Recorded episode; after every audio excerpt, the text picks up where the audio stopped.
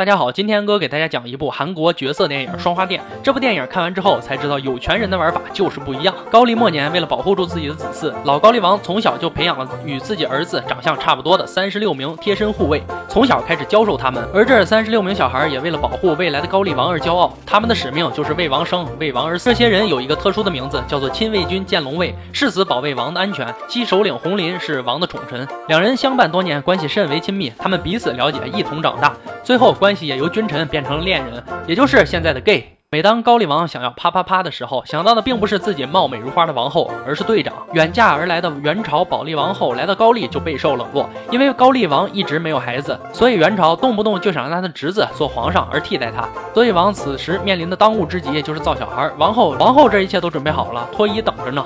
高丽王一想到此刻是多么痛的领悟，他与队长多年的爱情让他对女人没有一点想法。一想到此刻，愁上心头，王就和队长回到寝宫为爱鼓掌去了，留下王后一人空虚寂寞冷守在寝宫。王看这样也不行啊，他现在首要的目的就是保护住自己的王位。最后高丽王决定让队长替他跟王后嘿嘿嘿。至于王为什么让队长去，那可能就是太爱队长了吧。队长跟王啪啪十几载，第一次尝到什么叫做男欢女爱。队长与王后的第一次不是很成功，而王后此时都哭了。第一次草草了结，也算是比较不完美的为爱鼓掌了吧。可是第二次跟第三次渐渐熟悉了之后，两人开始你侬我侬，相互配合，甚是快乐，让两人彼此都找到了自己需要的东西。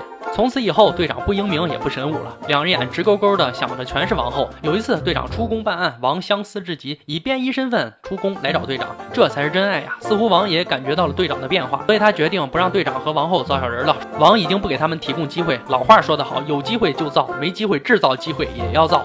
就在一次宴会上，两人跑到书房里，王后向队长发起了求偶信号，队长也实在忍不住，开始了猛烈的攻击。就这样，王和队长之间的关系更加生疏了，甚至变得尴尬了。第二天，王和王后出宫参加侄子的生日宴会。王用大价钱买了一个新坐骑，想给队长一个大惊喜，却没想到按捺不住的王后和火急火燎的队长开始解锁新技能去了。借此良机，副队长也打算献上自己，慰藉王的孤枕难眠。可是王此时心里却爱着队长。屋漏偏逢连夜雨，王突然听说王后的哥哥想要谋反篡位，高丽王一气之下杀了所有相关的人，而且王又命令队长杀掉王后的哥哥。此时队长为了王后，还是放掉了王后的哥哥。这件事儿被副队长打了小报告，所以王决定派副队长和王后继续造。小人，这时的队长也觉悟了，拒绝了王后要跟他私奔的要求，因为要知道普天之下莫非王土，你再跑能跑到哪儿去啊？还打算把王重新放在心中。而此时看着自己心爱的男人和丈夫重归于好，王后受不了了，最终选择割腕，想要自杀。经过一番折腾，王救回了王后，还原谅了队长。